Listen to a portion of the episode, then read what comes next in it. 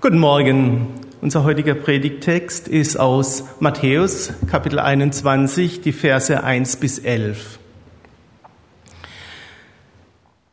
Als sie sich Jerusalem näherten und nach Bethphage am Ölberg kamen, schickte Jesus zwei Jünger aus und sagte zu ihnen, Geht in das Dorf, das vor euch liegt. Dort werdet ihr eine Eselin angebunden finden und ein Fohlen bei ihr. Bindet sie los und bringt sie zu mir. Und wenn euch jemand zur Rede stellt, dann sagt, der Herr braucht sie. Er lässt sie aber bald zurückbringen. Das ist geschehen, damit sich erfüllte, was durch den Propheten gesagt worden ist. Sagt der Tochter Zion, siehe, dein König kommt zu dir. Er ist sanftmütig und reitet auf einer Eselin und auf einem Fohlen, dem Jungen eines Lasttiers. Die Jünger gingen und taten, wie Jesus ihnen aufgetragen hatte. Sie brachten die Eselin und das Fohlen, legten ihre Kleider auf sie und er setzte sich darauf. Viele Menschen breiteten ihre Kleider auf dem Weg aus, andere schnitten Zweige von den Bäumen und streuten sie auf den Weg. Die Leute aber, die vor ihm hergingen und die ihm nachfolgten, riefen, Hosanna dem Sohn Davids, Gesegnet sei er, der da kommt im Namen des Herrn. Hosanna in der Höhe. Als er in Jerusalem einzog, erbebte die ganze Stadt und man fragte, wer ist dieser?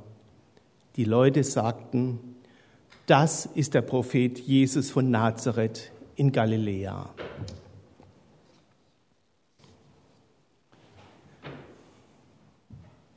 Es hatte doch alles so gut angefangen damals am Palmsonntag. Hosianna, dem Sohn Davids, riefen die Leute. Sie jubelten ihm zu. Sie waren so begeistert und sie streuten vor ihm die Palmblätter aus, nach denen dieser Sonntag bis heute benannt äh, ist. Sie waren glücklich und voller Hoffnung, dass jetzt endlich mal bessere Zeiten anbrechen sagt der Tochter Zion, siehe, dein König kommt zu dir, sanftmütig, und er reitet auf einem Esel und auf einem Fohlen, dem Jungen eines Lasttiers. Ist denn damit diese messianische Verheißung, die durch den Propheten Zachariah ausgesprochen wurde, endlich in Erfüllung gegangen? So viele hofften doch damals, dass Jesus derjenige sei, auf den sie warteten. Denn die Juden hatten ja aus dem Alten Testament herausgelesen, dass Gott seinen Messias senden würde. Und sie hatten sehnlichst auf ihn gewartet. Seit 450 langen Jahren war kein Prophet in Israel mehr aufgetreten. Und 450 Jahre nach Maleachi kam dann plötzlich Johannes der Täufer und sagte, es ist soweit, jetzt wird er kommen. Als Jesus dann tatsächlich kam, wurde er trotzdem von vielen abgelehnt, weil er einfach nicht an das Denkschema der Leute passte. An so einen Gott kann ich nicht glauben. Wenn ich an Gott glauben soll, dann muss er so sein, wie ich mir das vorstelle. Das war doch damals nicht anders als heute. Denn tatsächlich handelte Jesus ja völlig anders, als die Menschen es von ihm erwartet hätten. Er kam nicht so in fürstlichem Prunk er war auch kein politischer Revolutionär, sondern er lebte in Armut und Bescheidenheit. Und er veränderte auch nicht mal die Umgebungsbedingungen, sondern er veränderte die Menschen selbst. Aber gerade in diesen letzten Tagen vor der, seinem Tod, da verdichteten sich die ganzen Ereignisse. Und so der Unterschied zwischen den menschlichen Plänen und Jesu Handeln, die wurden immer deutlicher. Und bei all dem blieb Jesus doch immer derjenige, der die Dinge steuerte und lenkte. Sogar bei der Frage, an welchem Tag Jesus gekreuzigt werden sollte, hatten die anderen Menschen, hatten die Menschen einen anderen Plan als Jesus. Schauen wir uns dazu mal die Bibelstelle an. Matthäus 26, die Verse 1 bis 5. Als Jesus seine Reden beendet hatte, sagte er zu seinen Jüngern, ihr wisst, dass in zwei Tagen das Pascha-Fest beginnt. Da wird der Menschensohn ausgeliefert und gekreuzigt werden. Um die gleiche Zeit versammelten sich die Hohenpriester und die Ältesten des Volkes im Palast des Hohenpriesters, der Kaiaphas hieß, und beschlossen, Jesus mit Listen ihre Gewalt zu bringen und ihn zu töten. Sie sagten aber, ja nicht am Fest, damit kein Aufruhr im Volk entsteht. Was steht denn hier im Bibeltext? Die religiösen Führer wollen Jesus töten. Sie beschließen aber ja nicht am Fest. Gleichzeitig sagt Jesus, in zwei Tagen beginnt das Paschafest, da wird der Menschensohn gekreuzigt werden. Das liest sich jetzt so leicht, aber stellt euch doch mal vor, ihr seid Jesus. Euer Todesurteil ist beschlossene Sache, obwohl ihr nichts Böses getan habt. Und jetzt beschließen eure Feinde, noch zu warten, bevor sie zuschlagen. Ey, jeder von uns würde sagen, ey Leute, kein Stress, keine Hektik, es, es eilt nicht. Ein paar Tage mehr noch mit Freunden zusammen sein, paar äh, entscheidende Predigten oder schlichten einfach die, die Gelegenheit zur Flucht. Aber Jesus, der sagt hier sinngemäß, nein, am Freitag werde ich gekreuzigt. Ob das meinen Feinden passt oder nicht, das ist mir egal, das haben die nicht zu entscheiden. Jesus wollte also am Tag des Paschafests gekreuzigt werden. Aber warum war ihm dieser Termin so wichtig? Ja, und warum haben seine Gegner das dann äh, mitgemacht? Die hatten doch völlig andere Pläne. Schauen wir uns dazu mal den weiteren Ablauf an. Am Gründonnerstagabend, da sitzt Jesus mit seinen Jüngern beim Paschamahl. Es ist eins der wichtigsten Feste eine vertraute Atmosphäre im, im engen Freundeskreis, so vielleicht vergleichbar mit unserem Weihnachtsfest von der Stimmung her. Ähm, und genau in diese Stimmung hinein spricht Jesus plötzlich in Johannes Kapitel 13, Vers 21. Amen, Amen, ich sage euch, ähm, einer von euch wird mich verraten. Und dann weiter in Vers 26 auf die Frage, wer ihn verrät. Jesus antwortete, der ist es, dem ich den Bissen Brot, den ich eintauche, geben werde. Dann tauchte er das Brot ein, nahm es und gab es Judas, dem Sohn des Simon Iskariot. Könnt ihr euch vorstellen, wie der Judas sich da gefühlt haben muss? Drei Jahre lang sind die gemeinsam durch dick und dünn gegangen und jetzt in so einer Stimmung rein, mitten in der vertrautesten Feier, wird er plötzlich vor allem, äh, vor allen seinen Freunden als Verräter geoutet. Alle schauen ihn an mit fragenden, mit entsetzten Blicken. Also, das hätten wir echt nicht von dir gedacht. So ein Judas bist du also.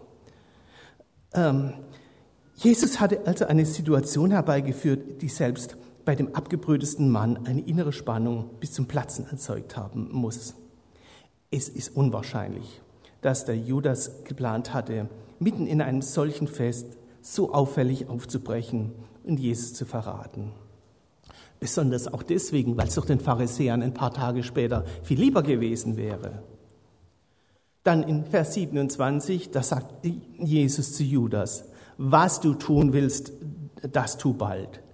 Der Rabbi Jesus gibt dem Jünger Jesus eine Anweisung und Judas gehorcht. Auch wenn er abtrünnig ist, er tut, was Jesus hier sagt. Vielleicht einfach deswegen, weil ihm die Blicke zu viel werden, weil er diese Spannung nicht mehr aushält. Aber er geht. Der Verrat war durch Judas geplant, aber der Zeitpunkt der Ausführung war ein expliziter Befehl Jesu. Was du tun willst, das tu bald. Jesus ist es, der die Ereignisse hier in Gang setzt und damit den Zeitpunkt bestimmt. Gut, der Judas, der richtet sich also nach Jesus Zeitplan.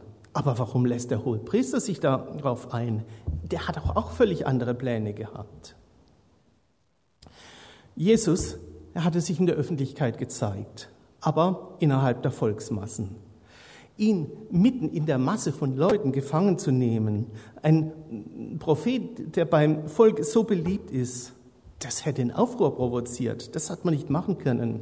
Bereits wenige Jahre zuvor war ein Aufruhr beim Paschafest von den Römern gewaltsam niedergeschlagen worden. Und jetzt, jetzt war die Situation sehr angespannt. Ähm, die Spannung lag förmlich in der Luft. Es konnte noch schlimmer werden. Nee, eine öffentliche Verhaftung war damit nicht möglich. Aber andererseits, auch wenn das eigentlich nicht so geplant war, konnte denn der hohe Priester sich diese Gelegenheit äh, entgehen lassen, diese Chance, Jesus heimlich zu verhaften? Denn wenn er das nicht tut, dann ist doch die Gefahr viel zu groß, dass Jesus mit jedem Tag tausende neue Anhänger findet. Und hatte Jesus nicht gerade in den letzten Tagen mit seiner klaren Botschaft das religiöse Establishment viel zu sehr provoziert, als dass man jetzt noch tatenlos zuschauen konnte? Dieser spektakuläre Einzug in Jerusalem mit der Erfüllung der Sacharja-Prophetie, da hat er doch eigentlich seinen Anspruch auf die Königswürde schon richtig deutlich gemacht. Zwar erst symbolisch, aber was, wäre denn, wenn er diesen Anspruch auch verbal öffentlich proklamiert? Das kann man doch nicht laufen lassen. Gleichzeitig hatte aber der Hohe Rat auch nicht die Möglichkeit, Jesus mehrere Tage lang gefangen zu halten. Nachdem er am Palmsonntag von den Massen so begeistert äh, äh, empfangen wurde, da bestand tatsächlich die Gefahr, dass es zu einem Befreiungsversuch und dann eben doch zu einem Volksaufstand kommt. Und deswegen ist nun der hohe Priester in Zugzwang. Jesus hat also angekündigt, gegen den Willen seiner Feinde am Passafest zu sterben. Er hat Judas den äh, Zeitpunkt des Verrats vorgegeben. Aber warum denn eigentlich? Was war denn an diesem Termin so wichtig? Um das richtig zu verstehen, müssen wir uns mal dieses Paschafest näher anschauen. Das Paschafest geht zurück auf 2. Mose, Kapitel 12, Vers 5. Nur ein fehlerfreies, männliches, einjähriges Lamm darf es sein. Vers 7. Man nehme etwas von dem Blut und bestreiche damit die beiden Türpfosten und den Türsturz in den Häusern, in denen man das Lamm essen will. Vers 12 und 13. In dieser Nacht gehe ich durch Ägypten und erschlage in Ägypten jeden Erstgeborenen bei Mensch und bei Vieh. Über alle Götter Ägyptens halte ich Gericht, ich der Herr. Das Blut an den Häusern, in denen ihr wohnt, soll ein Zeichen zu eurem Schutz sein. Wenn ich das Blut sehe, werde ich vorübergehen, und das vernichtende Urteil wird euch nicht treffen, wenn ich in Ägypten dreinschlage. Gott hält ein Strafgericht. Das entspricht jetzt nicht gerade unseren üblichen Vorstellungen vom lieben Gott, aber das ist die biblische Botschaft. Und der Hintergrund hier ist, dass Gottes Handeln der Befreiung der Israeliten aus der Sklaverei dient. Der Pharao wird damit gezwungen, die Israeliten freizulassen. Das Gericht selbst besteht darin, dass in dieser Nacht jede Erstgeburt stirbt. Ausgenommen sind diejenigen, die das Blut des Paschalammes an ihrer Tür haben. Und das ist das einzige Kriterium. Es ist keine Frage persönlicher Schuld. Ein Mörder wie Moses wird verschont. Auch dann, wenn es in der Praxis bedeutet, dass es die Ägypter trifft und nicht die Israeliten, ist auch das nicht das entscheidende Kriterium. So sagt Mose in Vers 22, bis zum Morgen darf niemand von euch das Haus verlassen. Der Israelit, der die Tür mit dem Blut verlässt, wird ohne Ansehen der Nationalität sterben. Das Blut des Paschalammes wird also von Gott hier als das Kriterium für Gericht oder Verschonung festgelegt. Und dann ordnet Mose nun in Vers 24 und 25 an. Haltet euch an diese Anordnung. Sie geltet dir und deinen Nachkommen als feste Regel. Wenn ihr in das Land kommt, das der Herr euch gibt, so wie er gesagt hat, dann begeht diese Feier. Das heißt, es wird in der gleichen Rede festgelegt, dass die Israeliten sich diese Opferung des Paschalams, diese Verschonung durch das Blut immer und immer wieder ins Gedächtnis rufen sollen. Das heißt, es geht bei äh, diesem ganzen Auszug äh, aus Ägypten nicht nur um eine Befreiung, sondern um weit mehr. Dieses Erlebnis, das soll ein fester Bestandteil des Glaubens werden, das weitererzählt wird und über die Jahrhunderte hinweg eingebrannt wird bis in die tiefste Seele des Volkes. Denn damit war das Bild des Paschalammes auch zur Zeit Jesus bereits eine sehr bekannte, eine naheliegende Vorstellung, dass jeder wusste, was das bedeutet. Und Jesus gibt also hier durch diesen Zeitpunkt äh, und die Umstände seines Todes dem Volk diese Botschaft mit. Deshalb ist der Zeitpunkt so wichtig, denn Gott hat schon viele Jahrhunderte vorher damit begonnen, sein Volk auf diesen Gedanken des stellvertretenden Todes für die Schuld der Menschen vorzubereiten. Also in Ägypten damals, da war dieses Blut vom Paschalam die einzige Möglichkeit, von Gottes Gericht verschont zu werden. Wenn also Jesus jetzt unbedingt am Paschafest sterben möchte, dann möchte er doch damit ganz bewusst einen Zusammenhang zwischen diesen zwei Situationen herstellen. Zwischen dem Opfer des Paschalams, dessen Blut die Menschen rettet, und seiner Kreuzigung. Und damit zeigt sich jetzt, dass Jesus also analog zum alttestamentlichen Paschalam nun das neutestamentliche Opferlamm ist. Es gibt auch im Neuen Testament viele Bibelstellen, Römerbrief, Hebräerbrief, die das weiter erklären und unterstreichen. Und nun ist es also deswegen auch wichtig, ähm, dass er durch den hohen Priester verurteilt wird. Der hohe Priester, der ist derjenige, der dieses Paschalam ähm, vor Gott darbringt. Erinnern wir uns doch, Jesus war schon mehrfach in gefährlichen Situationen, kurz vor dem Lynchmord. Ähm, aber ähm, hier an der Stelle, da wird deutlich, dass der Messias nicht einfach ermordet wird, sondern dass er das neutestamentliche Paschalam ist, das durch den hohen Priester schuldig gesprochen wird. Auch dann, wenn der Kaiaphas, der hohe Priester, das gar nicht weiß. Und auch dann, wenn er eigentlich völlig andere Motive hat. Was hindert Gott denn daran, ihn als Werkzeug zu gebrauchen? Auch dann, wenn Kaiaphas sich dessen nicht bewusst ist. Diese ganzen bisherigen Überlegungen heute, die haben uns doch gezeigt, dass Jesus hier viel mehr der Handelnde ist als der hohe Priester.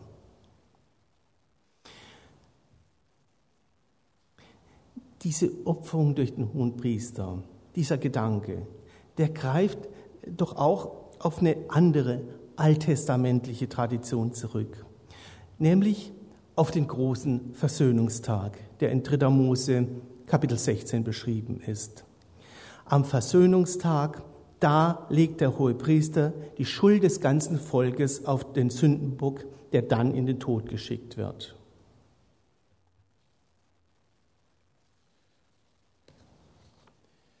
Wie zeigt sich das nun im Prozess gegen Jesus? Nach der Verhaftung wurde Jesus also verhört. Die haben ihn verhört, haben ihn befragt. Nach, nach diesem ganzen Verhör, da haben die einfach immer noch keinen Grund gefunden, Jesus zu verurteilen. Matthäus 26, Abvers 59. Die hohen Priester und der ganze Hohe Rat bemühten sich um falsche Zeugenaussagen gegen Jesus, um ihn zum Tod verurteilen zu können. Sie erreichten aber nichts, obwohl viele falsche Zeugen auftraten. Zuletzt kamen zwei Männer, die behaupteten, er hat gesagt, ich kann den Tempel Gottes niederreißen und in drei Tagen wieder aufbauen. Da stand der hohe Priester auf und fragte Jesus, willst du nichts sagen zu dem, was die Leute gegen dich vorbringen? Jesus aber schwieg. Die Prozessordnung, die schrieb vor, dass Angeklagte nur durch Aussagen von zwei oder mehr Zeugen überführt werden konnten. Und diese Aussagen, die mussten wörtlich übereinstimmen, sonst waren sie ungültig. Nur aufgrund gültiger Zeugenaussagen durfte ein Urteil gesprochen werden. Aber jetzt hatten die Zeugenaussagen nicht genau genug übereingestimmt, so dass es nach jüdischem Recht für eine Verurteilung nicht ausreichte. Es war ja alles sehr schnell gegangen. Vermutlich hatten die bei dieser Nacht- und Nebelaktion einfach nicht genügend Zeit gehabt, sich ordentlich abzusprechen. Die Indizien waren zu dünn. Und ein Todesurteil aus reiner Willkür auszusprechen, das hätte selbst der mächtige Hohepriester sich nicht erlauben können. Das heißt, der versuchte Zeugenbeweis ist hier zusammengebrochen. Ähm, und dann plötzlich ähm, greift der Hohepriester Kaiaphas selbst in die Verhandlung ein. Jesus wusste, dass die Befragung durch den Vorsitzenden unzulässig war.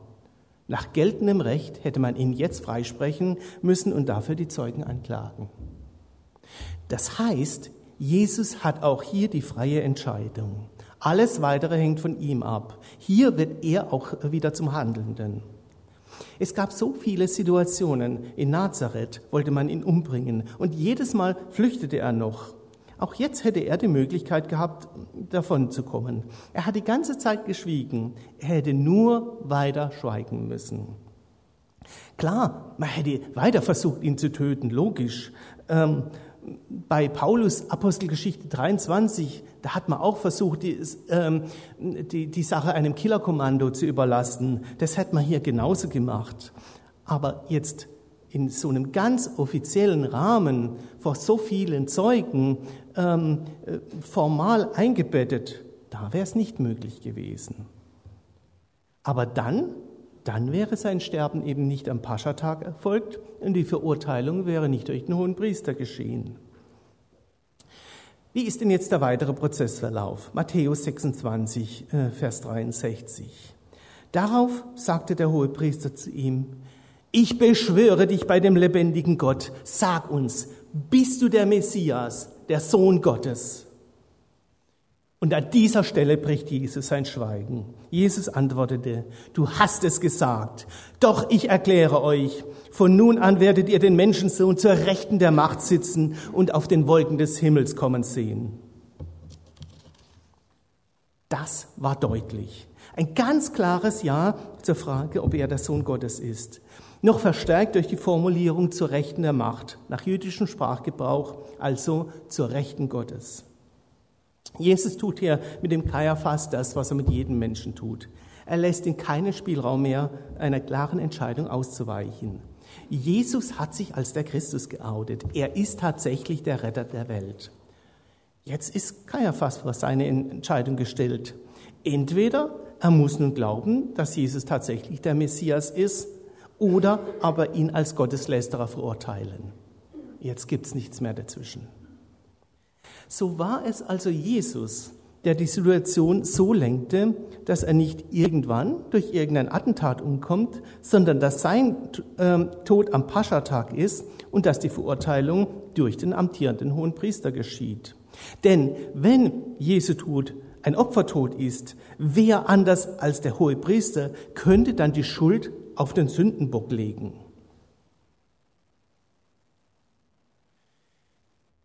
Ist euch bei diesem ganzen Prozess eigentlich der Verurteilungsgrund aufgefallen.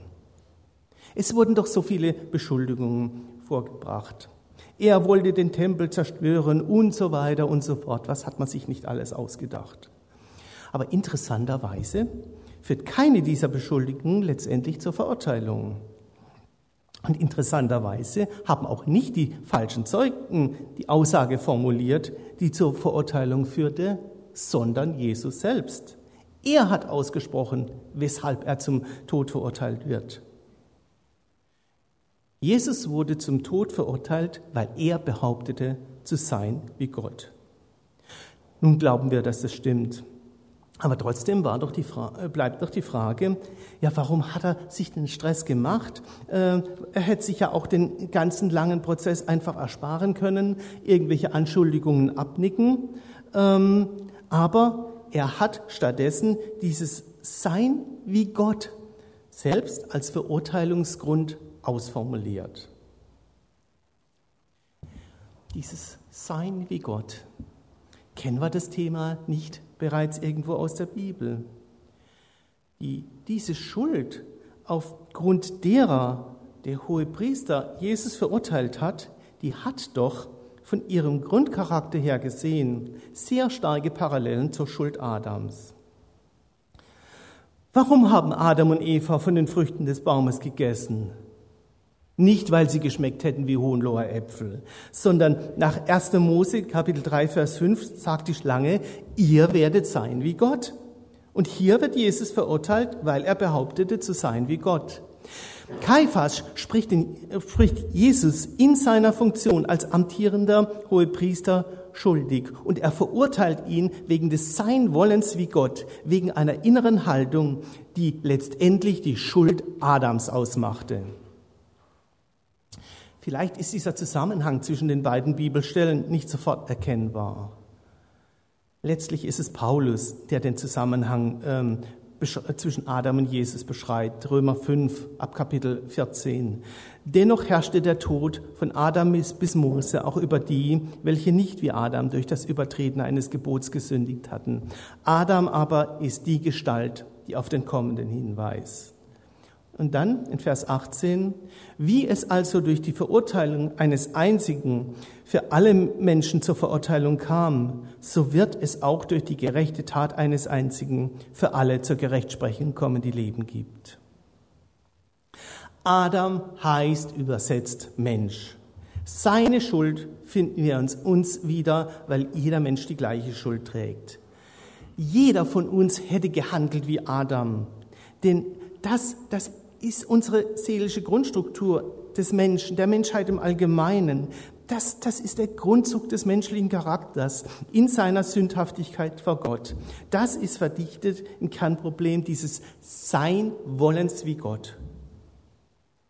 Und jetzt hat also in dieser Situation Jesus selbst die Situation so gesteuert, dass er am Pascha-Fest stirbt dass er durch den amtierenden Hohenpriester verurteilt wird. Und das äh, ähm, und aufgrund eines Schuldspruchs, der die Schuld Adams beschreibt.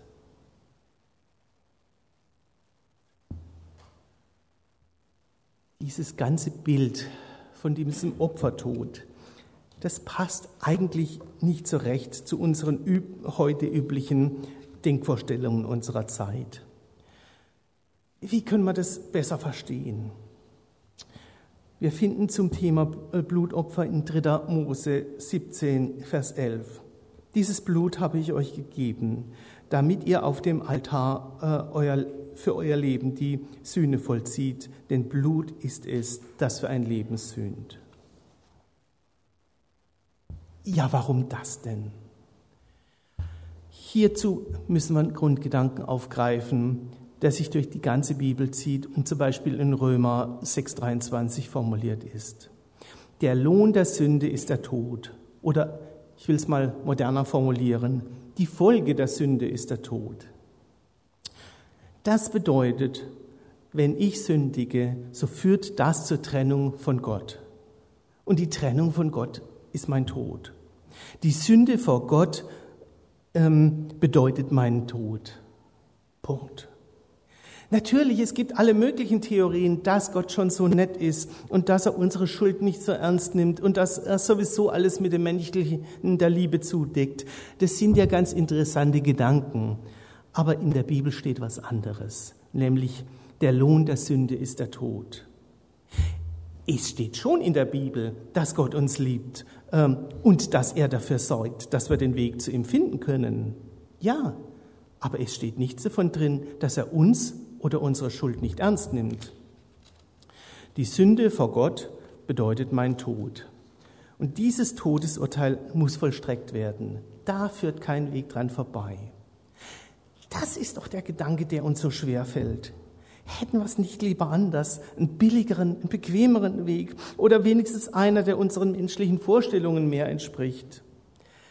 Aber darum geht es jetzt nicht. Es geht nicht darum, an unseren eigenen Vorstellungen zu hängen, sondern äh, die Frage zu stellen, was ist wirklich die geistliche Realität und was sind nur unsere menschlichen Wunschvorstellungen. Und in der Bibel steht, der Lohn der Sünde ist der Tod. Und die Sünde vor Gott bedeutet mein Tod. Und dieses Todesurteil muss vollstreckt werden, ob das nun in mein Denkschema passt oder nicht.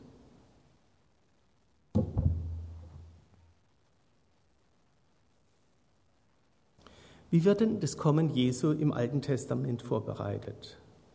Warum werden dort immer wieder Tieropfer dargebracht? Diese Tieropfer, die greifen doch diesen Gedanken der Stellvertretung auf. Das Opfertier soll stellvertretend sterben, damit der Sünder selbst nicht bestraft wird. Es wird jedoch bereits im Alten Testament klar, dass das immer wieder erneuert werden muss und keinen dauerhaften Frieden mit Gott bringt. Der Prophet Jesaja, etwa 730 vor Christus, geht hier jetzt noch einen Schritt weiter.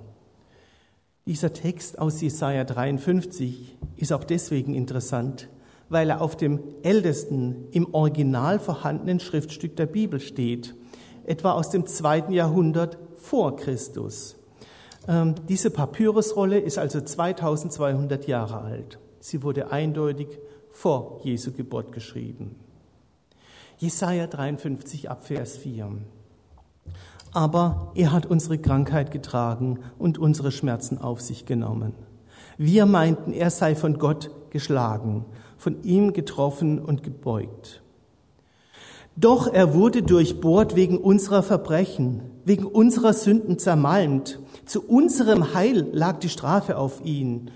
Durch seine Wunden sind wir geheilt. Wir hatten uns alle verirrt wie Schafe. Jeder ging für sich seinen Weg. Doch der Herr lud äh, auf ihn die Schuld von uns allen. Er wurde misshandelt und niedergedrückt, aber er tat seinen Mund nicht auf. Wie ein Lamm, das man zum Schlachten führt, wie ein Schaf angesichts seiner Scherer, tat auch er seinen Mund nicht auf. Durch Haft und Gericht wurde er dahingerafft, doch wen kümmerte sein Schicksal. Er wurde vom Land der Lebenden abgeschnitten und wegen der Verbrechen seines Volkes zu Tode getroffen. Bei dem Ruchlosen gab man ihm sein Grab, bei den Verbrechern seine Ruhestätte, obwohl er kein Unrecht getan und kein trügerisches Wort in seinem Mund war. Der Herr fand Gefallen an seinem zerschlagenen Knecht. Er rettete den, der sein Leben als Sündopfer hingab.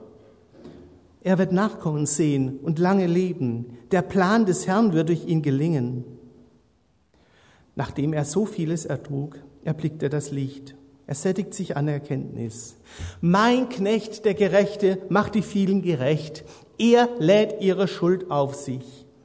Deshalb gebe ich ihm seinen Anteil unter den Großen und mit den Mächtigen teilt er die Beute, weil er sein Leben dem Tod preisgab und sich unter die Verbrecher rechnen ließ. Denn er trug die Sünden von vielen und trat für die Schuldigen ein. Jesaja redet hier eindeutig nicht mehr von einem Opfertier. Er benutzt allerdings den Vergleich mit dem Lamm ebenfalls. Was hier an alttestamentlicher, an vorchristlicher Prophetie erhalten ist, das bestätigt genau unsere bisherigen Überlegungen. Es ist die Rede davon, dass Gott bei dem Ganzen einen Plan hat, dass es nicht schicksalhaft geschieht. Es ist die Rede davon, dass ein Unschuldiger stirbt wie ein Verbrecher. Und er gibt sein Leben als Sühnopfer hin. Wegen unserer Sünden liegt die Strafe auf ihn. Und das ist die Botschaft Jesajas, mehr als 2700 Jahre alt. Ein prophetisches Wort, das genau den Kern des Lebens Jesus trifft, obwohl der Text nachweislich früher geschrieben wurde. Wie viele Versuche hat es denn gegeben, eine andere Lösung zu finden? Wie viele Menschen sind aufgetreten, die angeblich so viel bessere Konzepte hatten? Was ist denn geworden aus der Technikgläubigkeit, aus politischen Ideologien, aus religiösem Wahn? Wenn wir ganz nüchtern wirklich Bilanz ziehen, dann müssen wir uns doch fragen, hat es denn bisher ein einziger geschafft, wirklich das Paradies hier auf der Erde zu schaffen? Aber ganz sicher nicht. Und hat es bisher auch nur einer geschafft, jetzt mal ganz ehrlich, wirklich in den Spiegel zu schauen und zu sagen, ja, das war alles genau richtig. Ich bin völlig, wirklich völlig ohne Fehl und Makel. Also jetzt mal ehrlich, auf mich trifft es nicht zu. Und auf euch auch nicht und auf acht Milliarden anderer Menschen auch nicht. Und an der Stelle, da kommt plötzlich Gott jetzt an und sagt, das mit Jesus, das ist deine Chance. Da ist nichts schiefgelaufen. Das war so geplant und gewollt. Jesus war nicht eben mal so ein bisschen der liebe Gott, der schon beide Augen zudrücken will. Jesus hat den Judas, den Kaiphas und viele andere vor die Entscheidung gestellt, ob sie an ihn glauben oder nicht. Sie hatten keine Chance mehr auszuweichen. Und er stellt auch dir und mir heute genau diese Frage. Ja, für wen hältst du mich eigentlich? Für den Messias? Für deinen persönlichen Erlöser? Für den Sohn des lebendigen Gottes? Oder nur für irgendeinen guten Menschen aus grauer Vorzeit? Unser Leben ist doch kein Computerspiel, sondern es ist einmalig. Wichtig genug, um zu wissen, was für mich persönlich die Antwort ist. Denn schauen wir uns es an. Für Jesus selbst war das Ganze nämlich auch kein Spiel. Es war blutiger Ernst. Wie geht die Geschichte denn weiter? Matthäus, Kapitel 27, Abvers 45. Von der sechsten bis zur neunten Stunde herrschte eine Finsternis im ganzen Land. Um die neunte Stunde rief Jesus laut, Eli, Eli, lemach sabatani. Das heißt, mein Gott, mein Gott, warum hast du mich verlassen? Einer von denen, die dabei standen und es hörten, riefen, er ruft nach Elia. Sogleich lief einer von ihnen hin, tauchte einen Schwamm in Essig, steckte ihn auf einen Stock und gab Jesus zu trinken. Die anderen aber sagten, lass doch, wir wollen sehen, ob Elia kommt und ihm hilft. Jesus schrie aber noch einmal laut auf. Dann hauchte er seinen Geist aus.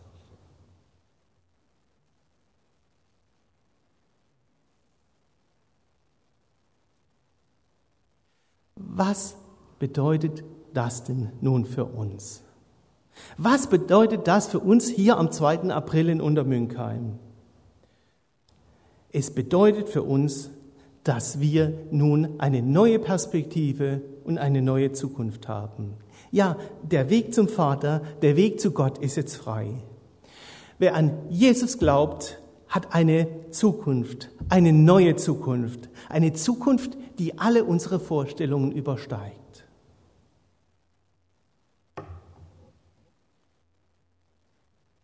Dann sah ich einen neuen Himmel und eine neue Erde. Denn der erste Himmel und die erste Erde sind vergangen und auch das Meer ist nicht mehr. Ich sah die heilige Stadt, das neue Jerusalem, von Gott her aus dem Himmel herabkommen. Sie war bereit wie eine Braut, die sich wie ein Mann geschmückt hat. Da hörte ich eine laute Stimme vom Thron her rufen, seht die Wohnung Gottes unter den Menschen. Er wird in ihrer Mitte wohnen und sie werden sein Volk sein. Und er, Gott, wird bei ihnen sein. Er wird alle Tränen von ihren Augen abwischen. Der Tod wird nicht mehr sein. Keine Trauer, keine Klage, keine Mühsal. Denn was früher war, das ist vergangen. Und es kam einer von den sieben Engeln, die die sieben Schalen mit den sieben letzten äh, Plagen getragen hatten. Er sagte zu mir, komm, ich will dir die Braut zeigen, die Frau des Lammes. Da entrückte er mich in der Verzückung auf einen großen, hohen Berg und zeigte mir die heilige Stadt, Jerusalem, wie sie von Gott her aus dem Himmel herabkam, erfüllt von der Herrlichkeit Gottes. Und er zeigte mir einen Strom, das Wasser des Lebens, klar wie Kristall. Er geht vom, vom Thron Gottes und des Lammes aus. Und es wird nichts mehr geben, was den Fluch Gottes trifft. Der Thron Gottes und des Lammes wird in der Stadt stehen und seine Knechte werden ihm dienen. Sie werden sein Angesicht schauen und sein Name ist auf ihrer Stirn geschrieben. Es wird keine Nacht mehr geben und sie brauchen weder das Licht einer Lampe noch das Licht der Sonne. Denn der Herr, ihr Gott, wird über ihnen leuchten und sie werden herrschen in alle